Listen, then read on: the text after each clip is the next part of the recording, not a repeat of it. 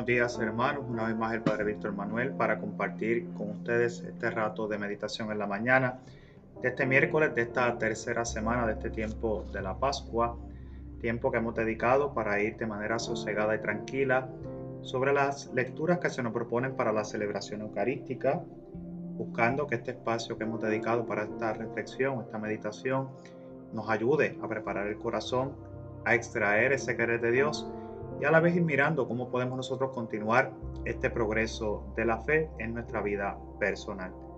Doy lectura al, libro de los Hechos de los Apóstoles para compartirlo brevemente con ustedes.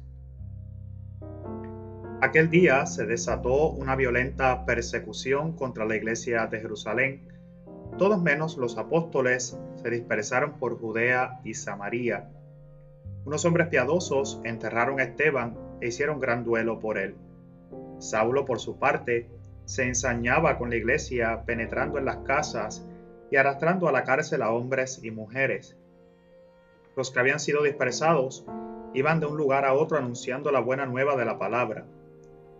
Felipe bajó a la ciudad de Samaria y les predicaba a Cristo. El gentío unánimemente escuchaba con atención lo que decía Felipe, porque habían oído hablar de los signos que hacía y los estaban viendo. De muchos poseídos salían los espíritus inmundos lanzando gritos. Muchos paralíticos y lisiados se curaban. La ciudad se llenó de alegría. Palabra de Dios, te alabamos, Señor. Bien, hermanos míos, nos hemos quedado en el, nos quedamos ayer en este libro de los Hechos de los Apóstoles, viendo cómo Esteban había sido apedreado luego de haber sido llevado al Sanedrín y él haber testificado que veía a Jesús a la derecha del Padre, el Hijo del Hombre, ese Jesús resucitado.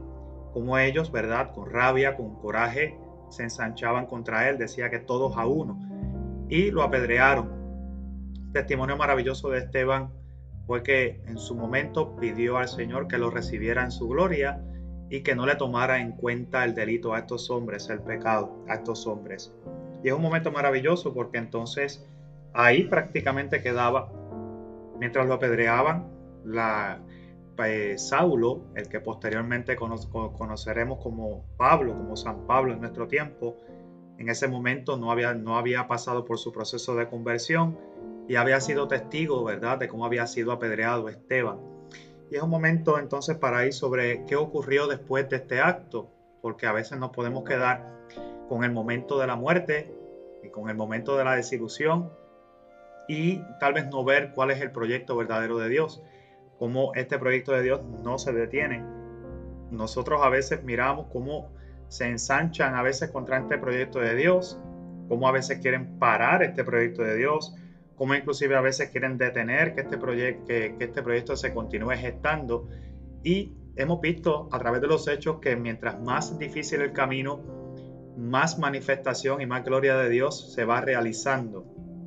O sea, ya aquí tenemos un signo maravilloso que se va gestando y que nos damos cuenta entonces que a través de todo este proceso, Dios siempre ha estado obrando, Jesús siempre ha estado obrando desde la mano de la iglesia, de este nuevo proyecto que él había sembrado en el corazón de sus discípulos. Y fíjense que hoy los Hechos de los Apóstoles comienza precisamente luego de esa muerte de Esteban y ahí quedaba prácticamente ayer esta lectura.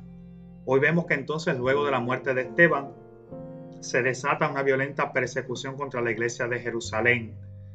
Se, entonces ellos no se conformaron con haber ¿verdad? matado a Esteban, sino que entonces lo hacen ya más de una manera personal, empujan todo este proyecto de una manera personal, quieren ir más allá, quieren seguir empujando este proyecto de perseguir y de sacar del camino todo lo que suene, todo lo que hable a ese Jesús de Nazaret.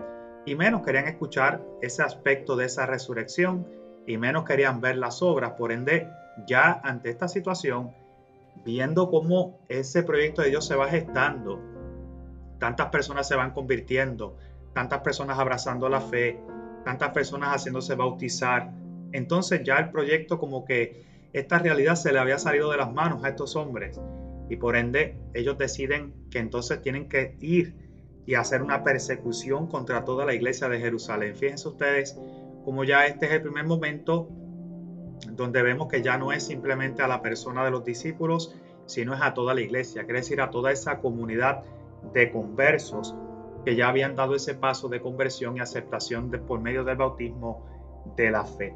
Y vemos que entonces todos se dispersaron, dice, dice la lectura de los hechos, eh, menos los apóstoles, y todos ellos se dispersaron entre Judea y Samaria. Mientras todo esto se va gestando, es normal una vez más, ante estos ataques siempre va a surgir dispersión. Dispersión por momentos significa que nos alejamos los unos de los otros, pero hoy vemos que, ¿verdad? Pues salvaguardando su vida porque había esa persecución feroz. Aún así, unos hombres piadosos dice que enterraron e hicieron un gran duelo por Esteban.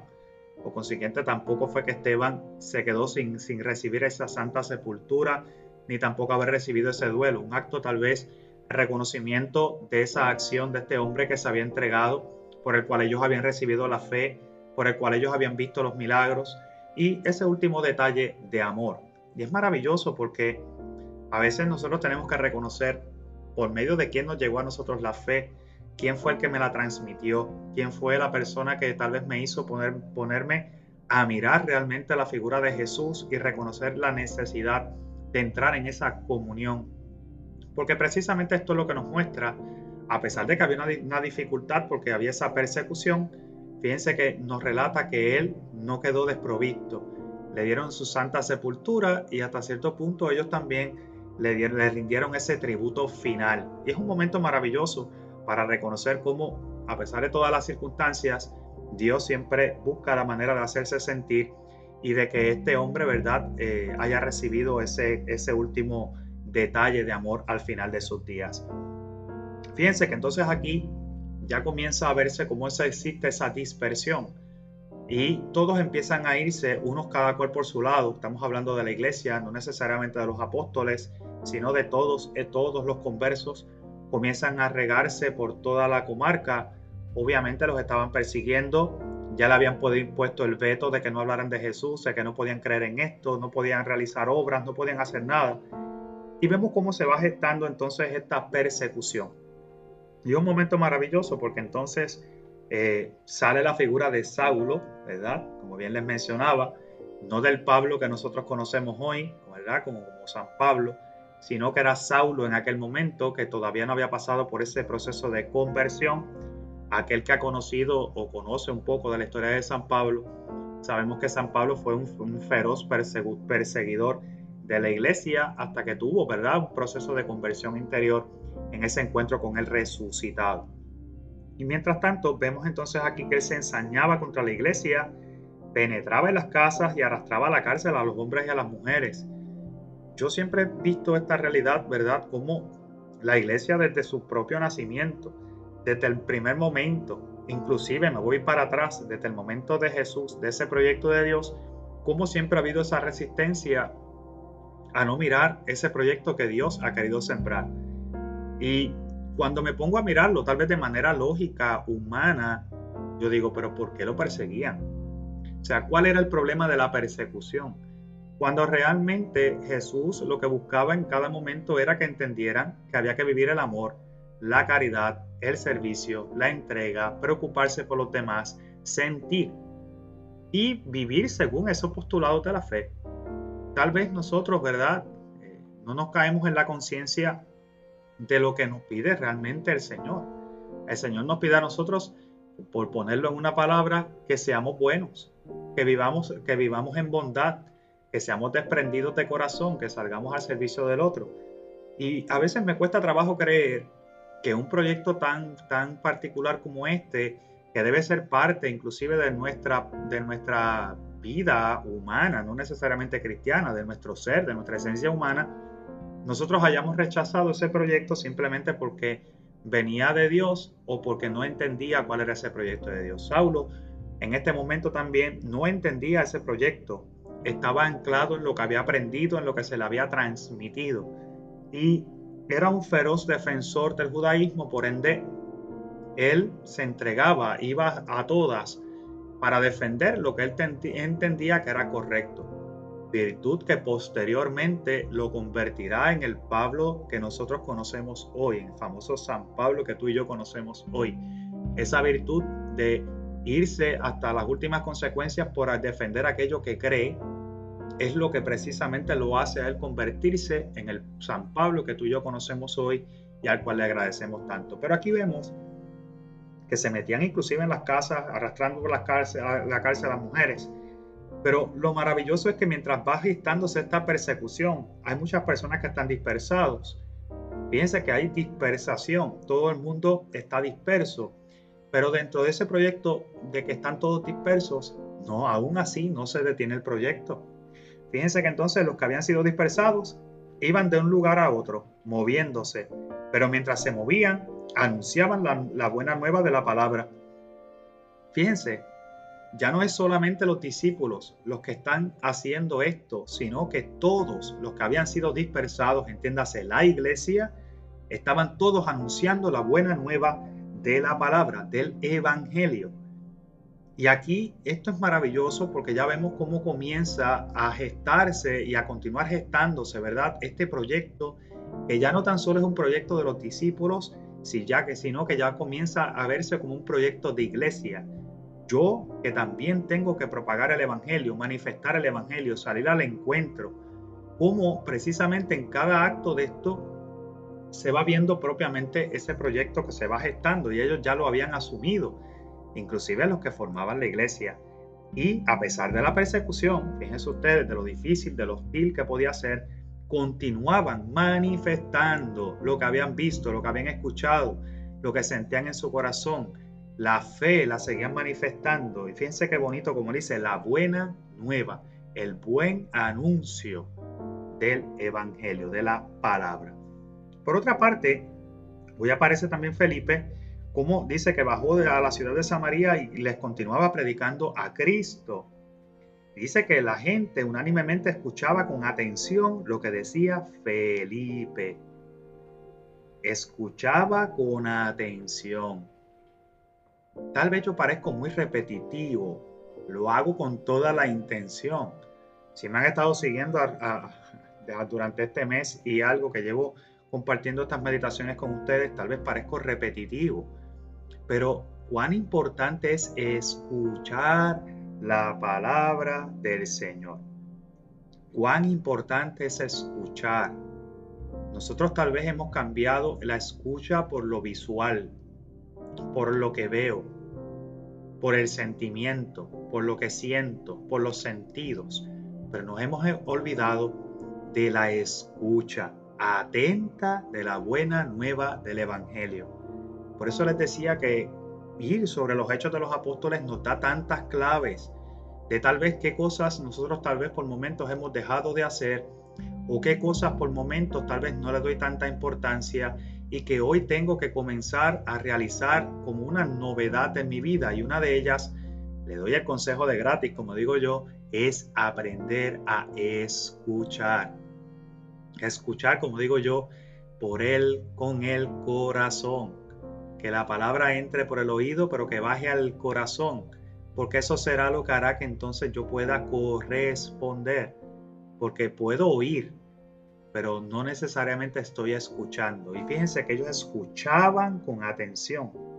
Y dice, porque también lo habían oído hablar y habían escuchado que él realizaba signos. Y además estaban inclusive observando los signos. ¿Por qué yo hago esta analogía hoy con ustedes, hermanos míos? Porque si yo he aprendido a escuchar el mensaje del Señor, hoy yo veo signos. Si hoy tal vez yo he escuchado este mensaje de salvación y de vida que me ha venido regalando el Señor durante todo este tiempo de la Pascua, es más, voy a ir más atrás, desde el tiempo de la Cuaresma. Si yo he ido constantemente mediante la escucha, meditando esa realidad, hoy yo veo signos. Si yo he estado escuchando con el corazón, hoy yo puedo decirle a ustedes que yo veo signos todos los días. Signos, prodigios, veo la mano de Dios operando en cada momento, en cada instante.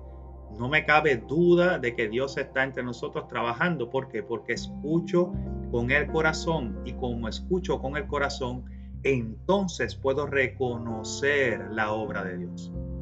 pero si tal vez oigo, pero no atesoro lo que estoy escuchando, si no me doy la oportunidad de escuchar con el corazón, entonces se me hace más complicado, más difícil poder ver los signos y los prodigios. Fíjense ustedes, entonces dice que muchos poseídos, de muchos poseídos salían los espíritus inmundos, inclusive lanzando gritos, muchos paralíticos inmuliciados se curaban y la ciudad se llenó de una completa alegría. Qué mensaje maravilloso, hermanos míos, porque fíjense que nosotros estamos envueltos dentro de todo este panorama y este proyecto.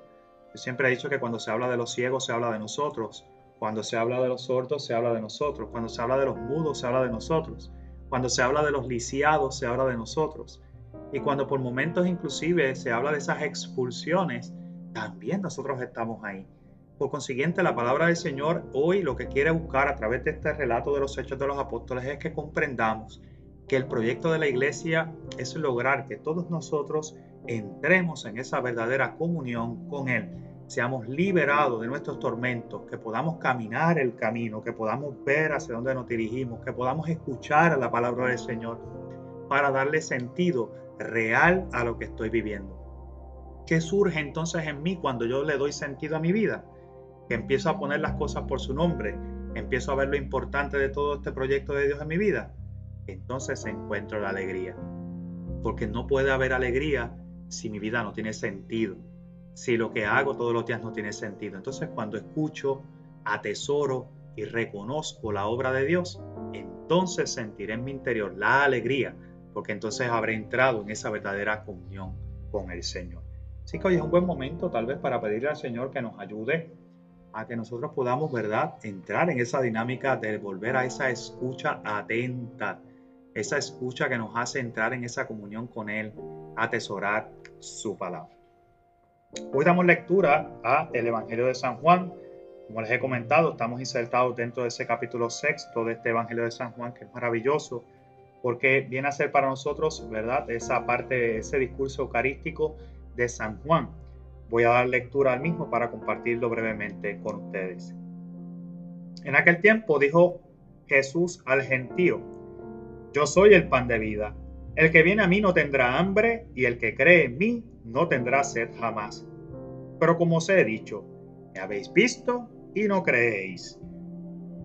Todo lo que me da el Padre vendrá a mí, y el que venga a mí no lo echaré fuera, porque he bajado del cielo no para hacer mi voluntad, sino la voluntad del que me ha enviado. Esta es la voluntad del que me ha enviado, que no pierda nada de lo que me dio, sino que lo resucite en el último día. Esta es la voluntad de mi Padre, que todo el que ve al Hijo y cree en Él tenga vida eterna, y yo lo resucitaré en el último día. Palabra del Señor, gloria a ti, Señor Jesús. Maravilloso, hermanos míos porque estamos dentro de este relato, de este capítulo sexto del Evangelio de San Juan. Evangelio, como le llamo yo, el Evangelio del pan de vida. Jesús, ¿verdad? Que va realizando esa obra maravillosa de la multiplicación de los panes y luego entra en esta dinámica de entender qué es ese pan de vida, qué es ese alimento verdadero, qué es la obra de Dios en nosotros y que se realiza en nosotros por medio de Jesús y por medio de ese sacrificio redentor. Y es un momento maravilloso porque hoy Jesús nos invita a reconocerlo como ese pan de vida.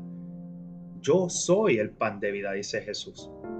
Y cuando decimos pan de vida es porque el que se acerca y se alimenta del Señor no morirá, no tendrá hambre, dice, y el que cree en mí no tendrá sed no tendrá hambre, no tendrá sed. Será saciado y su sed también será saciada. Y fíjense que cuando hablamos de esto, no podríamos verlo, no podríamos verlo como un alimento común y corriente.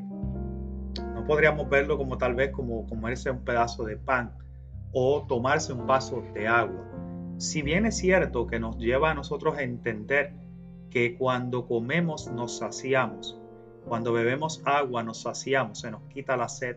Cuando comemos se nos quita el hambre, dice el Señor.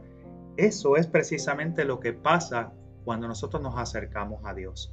Por medio de la Eucaristía, nosotros somos saciados, pero es saciada nuestra esperanza, es saciada nuestra fe, es saciada nuestra, eh, nuestras dudas, son saciadas, nuestra confianza es exaltada, tenemos las fuerzas para continuar, continuar la peregrinación. Lo que les he comentado en otros momentos, el tiempo de la Pascua para nosotros es reconocer que nosotros somos peregrinos de este mundo. Y como peregrinos nos toca pasar por los caminos. Habrá sus momentos de dificultad, habrá sus momentos en que nos tocará subir, momentos que nos tocará bajar, momentos que tendremos que caernos al piso, levantarnos, momentos de correr, momentos de detenernos, momentos de ir más lento. Por consiguiente, esta peregrinación no es una, no es una carrera de velocidad, sino de rendimiento, ¿verdad? De resistencia, como le llamo yo. Pero para que haya esa resistencia nosotros necesitamos ser alimentados de una manera correcta. Por ende, Jesús nos dice, yo soy el pan de vida. Significa que cuando entramos en esa comunión con Él, entendemos cuál es ese proyecto de Dios en mi vida. Y entendiendo ese proyecto de Dios, continúo mi camino porque mi vida tiene sentido. He sido saciado porque mis dudas se sacian en Jesús. Mi deseo de encontrarme con Dios al final del camino me hace continuar con fuerza, con alegría en el corazón, mi peregrinar por difícil que sea. Por ende, ni tendremos hambre, nos dice el Señor, y tampoco tendremos sed, seremos saciados. Pero ¿qué pasa? Nos dice el mismo Jesús hoy, el que no me ha visto, digo, habiéndome visto, no creen. Y nosotros tal vez hoy también tendríamos que ir un momento sobre eso, porque la Eucaristía es presencia real de Jesús. La Eucaristía es esa presencia real de ese Jesús que Él realiza y perpetúa la obra de ese sacrificio redentor en un altar. Es Jesús. Y yo a veces pienso que nosotros todavía no hemos internalizado, no hemos profundizado lo suficiente en ese acto que realiza Jesús en un altar por medio de los sacerdotes. Es Jesús el que realiza la obra, no es el sacerdote. Él se vale del sacerdote para hacerse presente, pero es Él el que se ofrece, se parte y se reparte para nuestra salvación. Es presencia real de Jesús. Por ende, tenemos que mirar que Jesús está presente para creer en Él. Dice, ustedes me han visto y no creen. Yo les digo a ustedes, nosotros tenemos la oportunidad de ver a Jesús en cada Eucaristía para que podamos ser fortalecidos por el pan de vida, para que también reconociendo lo presente podamos creer en Él. Fíjense que comienza el Señor tal vez una catequesis también maravillosa, porque dice, todo lo que me da el Padre vendrá a mí, y el que venga a mí, yo no lo echaré fuera porque he bajado del cielo no para hacer mi voluntad, sino la voluntad del que me ha enviado. Maravilloso. Todo lo que me da el Padre viene a mí, y el que venga a mí, no lo echaré fuera. Por consiguiente, todos tenemos la oportunidad de encontrarnos con Jesús. Jesús que, es, que nos acoge, Jesús que no nos cierra las puertas, que al contrario, abre sus manos, tiende su mano, busca entrar en contacto con nosotros no tengamos miedo si por momentos tal vez hemos fallado o hemos caído o si nos sentimos por momentos que nuestros pecados es tan grande que a la hora de la verdad el Señor no me va a perdonar. No, te está diciendo, no lo echaré fuera. La misericordia de Dios, que es el proyecto del cual Él nos está hablando hoy, nos hace entender a nosotros que viene a ser un Dios de acogida, de perdón, de cercanía, de amor. Y por ende nos invita hoy a nosotros mirando a Jesús, podamos creer en ese proyecto, podamos acercarnos a Él porque nos acoge, porque es el proyecto del Padre, dice Jesús. Y yo vengo a manifestar el proyecto de Dios. Y el proyecto de Dios es un proyecto de misericordia, es un proyecto de amor. Dice, la voluntad del que me ha enviado, o sea, del Padre, es que no pierda nada de lo que me dio, sino que lo resucite al último día. Yo le llamo a esto causa y efecto. Nosotros nos acercamos a Jesús, lo reconocemos presente en la Eucaristía, se convierte en alimento de camino, soy saciado en mi, en mi hambre y en mi sed. Me abro porque Jesús me acoge, me enseña el camino y me dice, y al final, el proyecto de Dios es que nadie se pierda. O sea, que aquel que sigue el camino encontrará vida, vida en abundancia, dice el Señor, y yo lo resucitaré al final día, porque es al final de, de los días, porque es el querer del Padre. Maravilloso, porque entonces Hoy tenemos que comprender que Dios nos busca. Dios es apertura. Hoy tenemos que mirar que Dios no nos obliga, Dios nos espera. No tenemos que pensar tampoco que estamos alejados. No, Dios te busca. Y es un momento maravilloso para poder mirando este tiempo de la Pascua, que caminamos con ese resucitado, como en ese momento de la Eucaristía, de esa celebración de la Eucaristía, Jesús una vez más nos muestra este camino al Padre. Yo lo resucitaré, dice, que todo el que ve al Hijo y cree en Él tenga vida eterna, y yo lo resucitaré al último día. Falta algo aquí, hermanos míos, que es lo que nos está diciendo Jesús. ¿Cuál es la voluntad del Padre? Dice, que todo el que ve al Hijo, viendo a Jesús y cree en Él, tenga vida. Si crees, tendrás vida y eso significa resurrección. Hoy nosotros tenemos que volver a enfatizar en esa parte de ese creer en ese resucitado, creer que Dios es real, creer que Jesús nos busca, que está presente en cada Eucaristía. Hoy, aún en la distancia, hermanos míos, porque podemos pensar que tal vez ante las situaciones que estamos viviendo, pues estamos alejados. La realidad es que no. Estamos alejados de los templos, sí. Estamos tal vez alejados de la parte sacramental, sí. Pero es un momento, hermano mío, para vivir esta experiencia de una manera personal con ese resucitado, que nos dice que se acerca para que no tengas hambre y para que no tengas sed. Por consiguiente, hoy, ante nuestras necesidades, nos acercamos a Él con ese reconocimiento, con esa fe puesta, con esa confianza de que Él está ahí, que su presencia es real, que viene a tocar nuestra vida para darnos vida, para darnos vida en abundancia. Así que vamos a pedir al Señor que se fortalezca hoy nuestra fe y que podamos verlo, reconocerlo, aceptarlo con un corazón dócil para que al final todos, si morimos con Él, resucitemos con Él. Culmino este rato de meditación entonces haciendo esta oración a María pidiendo su protección en este tiempo de la pandemia.